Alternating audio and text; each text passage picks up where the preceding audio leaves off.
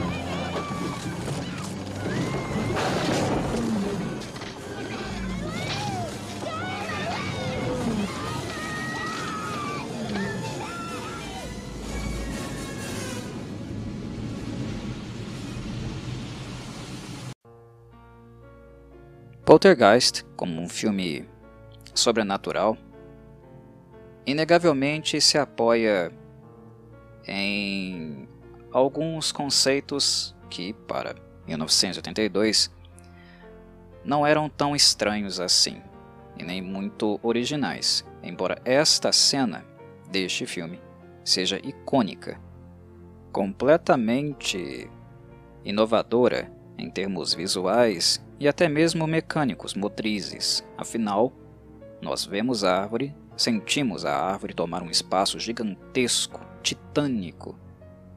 Sentimos ela expandir na cena, invadindo o quarto, até mesmo no ambiente externo. Mas também percebemos muita movimentação.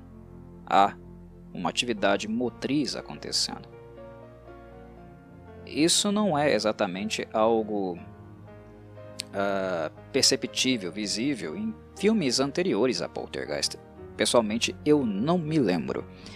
Se algum de vocês se lembrar e quiser comentar, ficarei muito grato, mas pessoalmente eu jamais tinha visto uma cena tão impactante envolvendo uma árvore e uma árvore como antagonista em uma cena de filme sobrenatural barra horror. Árvores no cinema são coisas muito antigas, e mesmo antes de haver árvores no cinema, já havia árvores no teatro, que é de onde certamente a sétima arte, ou a atuação, o movimento cênico, o trabalho cênico, bebe. Sem teatro, haveria cinema? Certamente não. E já nos palcos, nos palcos teatrais, uh, onde o exercício cênico por excelência acontece, as árvores sempre estiveram presentes. E é engraçado falar em teatro e falar também de cinema nos seus primórdios, porque no início de tudo, quando o cinema começou a dar seus primeiros passos, a engatinhar como um bebezinho, os filmes eram feitos em estúdio. Eles não eram produzidos em ambiente externo. isso passou a ser uma prática posterior. Mas muitos clássicos do horror, clássicos do cinema de maneira em geral, eram feitos em estúdio. É claro que haviam filmes externos, que utilizavam filmagens externas. Isso é algo possível de se ver, talvez. Uh, Deixe-me pensar. No próprio Nosferatu, uh, tem tomadas externas, mas muitos filmes eram feitos, uh, os clássicos pelo menos, os, os, preto e branco, né? Os tataravôs dos filmes atuais eram feitos em ambientes controlados, onde a iluminação era precisa, uh, o set, de maneira geral, era todo trabalhado, confeccionado para as cenas. Uh, e isso nos remete muito ao palco, ao teatro. Em muitos daqueles filmes nós tínhamos, tínhamos inclusive uh, de fundo telas que ilustravam um cenário, um castelo uh, um vale, e claro, tinham árvores também.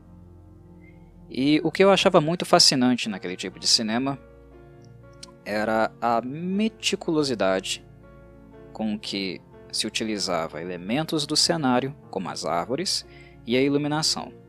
Quem não se lembra de filmes preto e branco onde as árvores uh, se moviam ou pareciam se mover, mas na verdade o que estava sendo feito era um movimento de iluminação de uma lâmpada.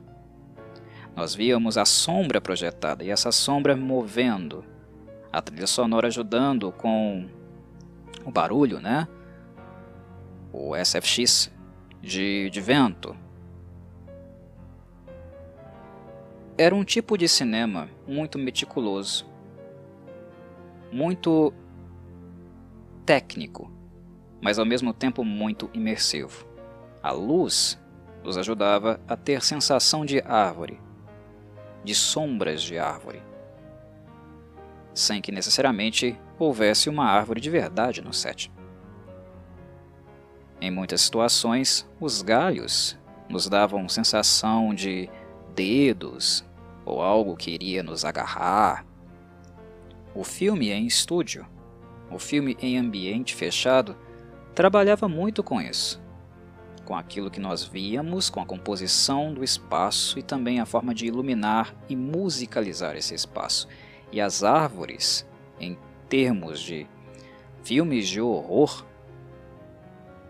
eram elementos fundamentais tão fundamentais como os atores e atrizes. Havia árvores em qualquer tipo de espaço, na maior parte dos cenários que nós uh, víamos em filmes de horror deste formato, dentro de um estúdio. Então, árvore e horror é algo clássico, sempre presente, sempre esteve presente no gênero. E filmes que utilizam o conceito da árvore para alguma coisa até hoje para mim, no meu olhar, sempre tem, uh, eu diria, um charmezinho que eu nunca deixo passar batido, mesmo quando não é algo tão enfático, tão presente ou tão marcante, com interesse, intenção de sê-lo, como nessa cena de Poltergeist que nós acabamos de ver. Afinal, a árvore da casa dos Freeling, literalmente tentou devorar o Robbie, um dos filhos deles. É uma cena clássica, memorável. E claro, uma cena que bebe do horror e de outras fontes do horror, não necessariamente cinematográficas. A árvore era uma coisa tradicional, muito tradicional. Como eu havia falado, como eu tenho falado até então, Árvore sempre foi um conceito tradicional. É um conceito que não se limita a apenas uma forma de arte. Elas sempre estiveram presentes não apenas no cinema, mas também na literatura, e por serem árvores também, seres vivos que partilharam, através dos milênios, uh, o mesmo espaço que nós, seres humanos, elas acabaram também fazendo parte da mitologia, da maneira como imaginávamos, fazíamos uma leitura de mundo. É quase impossível não pensar, assistindo Poltergeist, uh, e nos elementos constitutivos desse filme, do roteiro desse filme, não pensar nos mitos, uh, nas lendas urbanas, ou qualquer tipo de conceito relativo a cemitério indígena ou solo sagrado ou profanação de solo que acaba por despertar a ira daqueles que ali repousavam. Poltergeist vai nessa direção. Só que, ao invés de se tratar de um cemitério indígena, o que aconteceu no filme, dando spoiler aqui, é claro, imagino que as pessoas que estão acompanhando uh, esse breve podcast tenham assistido ao filme.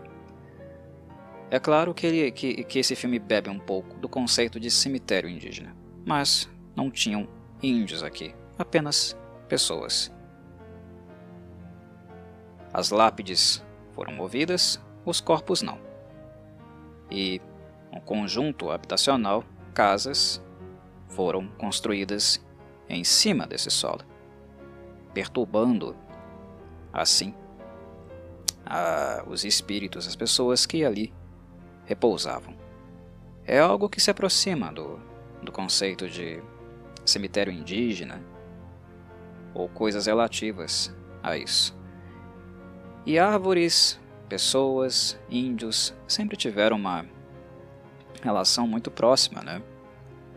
São incontáveis os mitos, relatos, registros de povos indígenas, seja uh, na América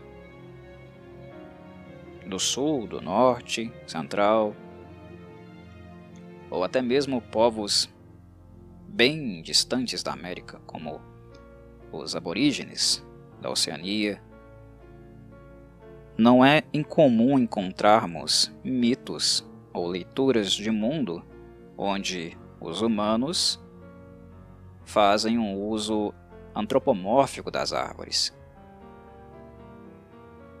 E isso é bastante natural, pois quando a mata ainda era virgem, quando o mundo ainda era virgem, não era plenamente, enfaticamente destruído é, pelo homem, pela ação do homem, a árvore eram nossas companheiras, era tudo o que estava ao redor. E elas, como eu havia falado no início desse podcast, eram diferentes entre si. E eu não falo apenas de espécies diferentes. Eu falo também de diferenças, particularidades dentro de uma mesma espécie. Não há um formato de árvore igual o outro. E notem como as árvores, quando elas ficam muito velhas, quando elas ficam cada vez mais anciãs, como o formato delas, curiosamente, muitas delas, né, começam a adquirir traços humanos também. Não é incomum nós observarmos em, em parques, né, reservas florestais, árvores seculares e percebermos nas mesmas traços humanos. Galhos que parecem braços, formações no caule que parecem olhos ou bocas, bochechas, e a própria literatura de horror, fantástica, passou também a incorporar esses elementos que eram elementos mitológicos que já existiam uh, com os nossos ancestrais, com os povos indígenas. Mitos sobre espíritos em árvores, sobre árvores que falam, ou seres fantásticos que moram em árvores ou se transformam em árvore. Isso já é presente na mitologia dos povos originários. dos índios, mas encontramos também coisas uh, na Europa, por exemplo, né? nos celtas. Realmente mitos originários. É, é bastante interessante. E a cultura passou a incorporar tais conceitos. A árvore de Poltergeist parece humanizada, porque ela foi humanizada. Há algo antecessor, referências de um passado, de fontes de um passado, mitológicas ou até mesmo literárias, que ajudam a inspirar isso aqui. Isso que nós acabamos de ver. Um ser, teoricamente inanimado, se movendo como se fosse um monstro, um ser humano, fazendo uso dos galhos como membros e até mesmo, curiosamente, fantasticamente, abrindo uma bocarra para devorar uma criança. Nós vimos isso várias e várias vezes no decorrer dos anos. Muitas e muitas vezes.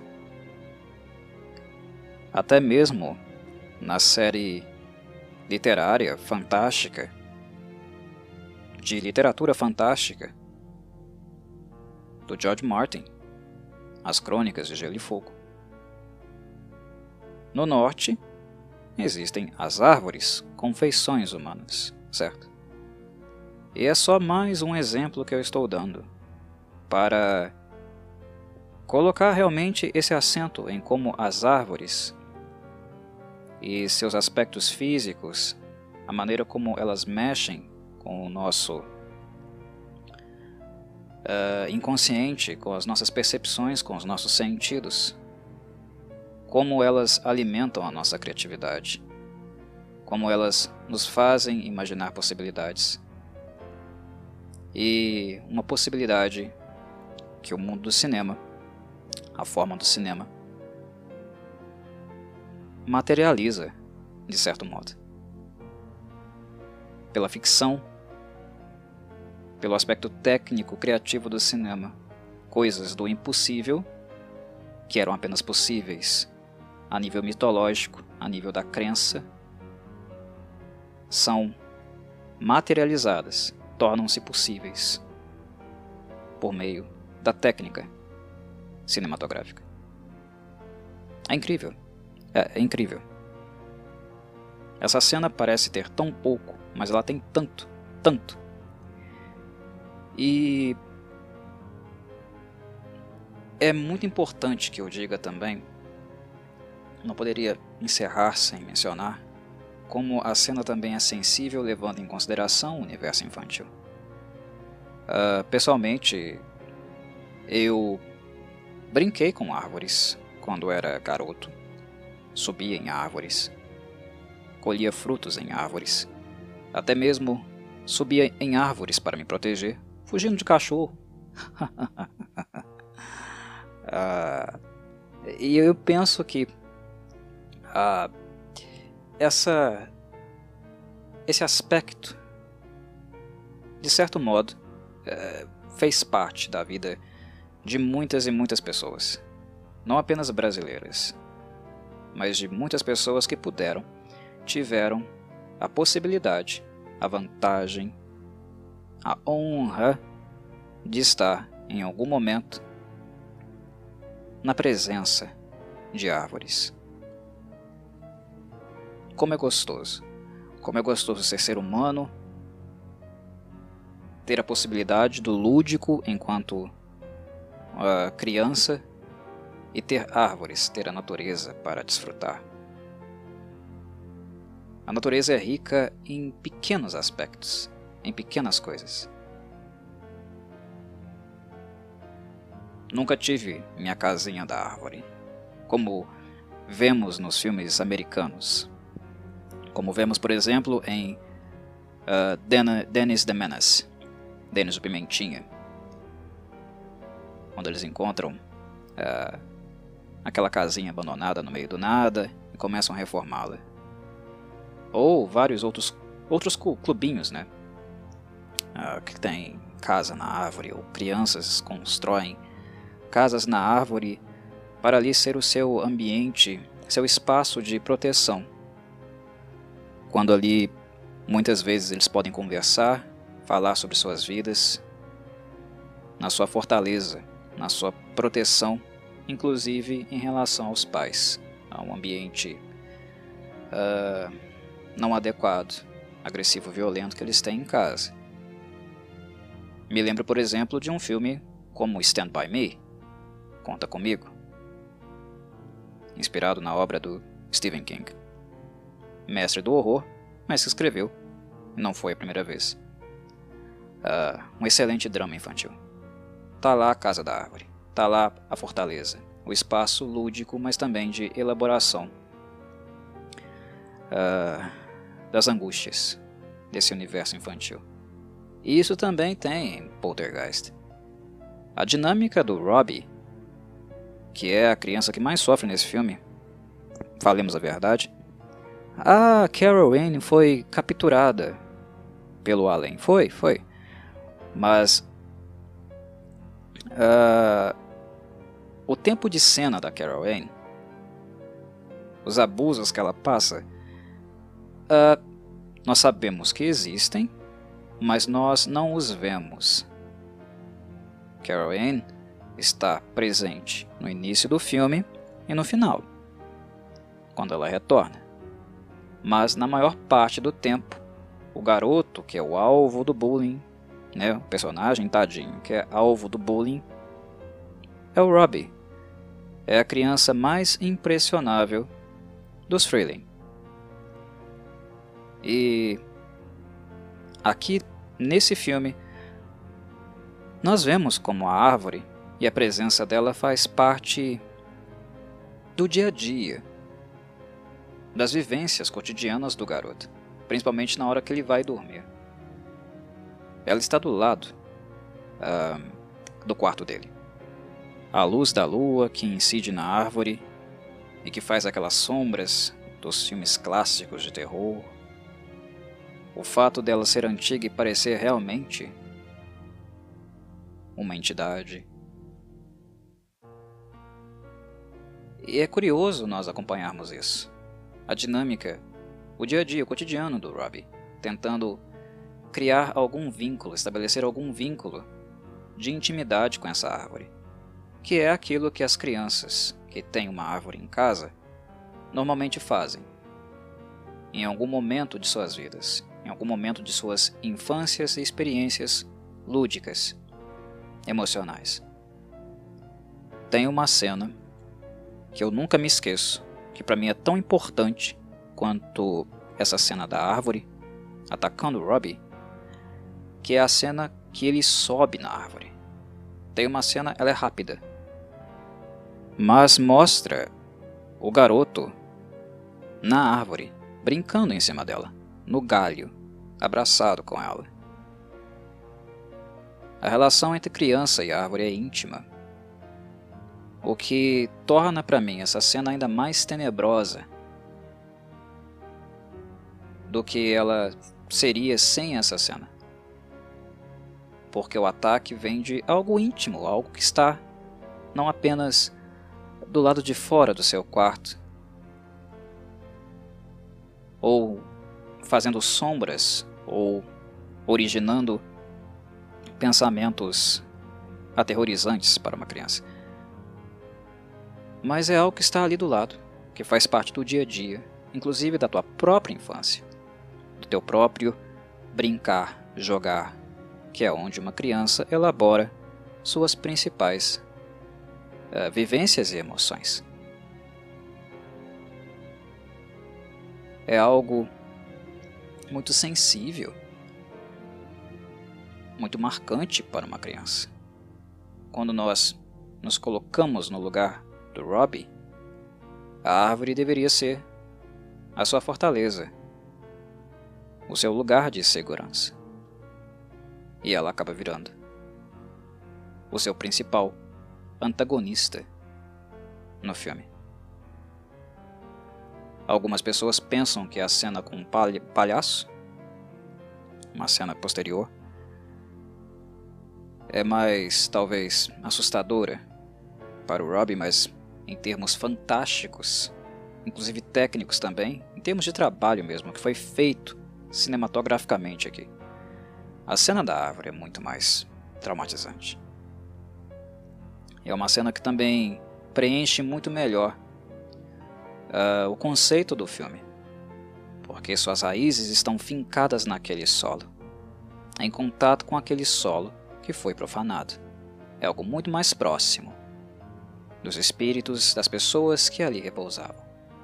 É tão próximo deles quanto é próximo do Robbie. O palhaço foi um efeito chocante. A árvore em si e o papel que ela cumpre para o filme, eu penso que é muito mais próximo, muito mais íntimo do conceito do filme e o traduz melhor. E o que o Hooper e o Spielberg fizeram aqui, com essa cena, para os padrões da época, para 1982, para mim foi muito marcante, muito fantástico. Não me suscitou medo, mas me fez ter muito, muito apreço, entretenimento, diversão, inclusive ficar pensando várias e várias coisas. Até hoje, por sinal. Estou eu aqui uh, falando dessa cena de quase 40 anos atrás. Saudações, Corvides.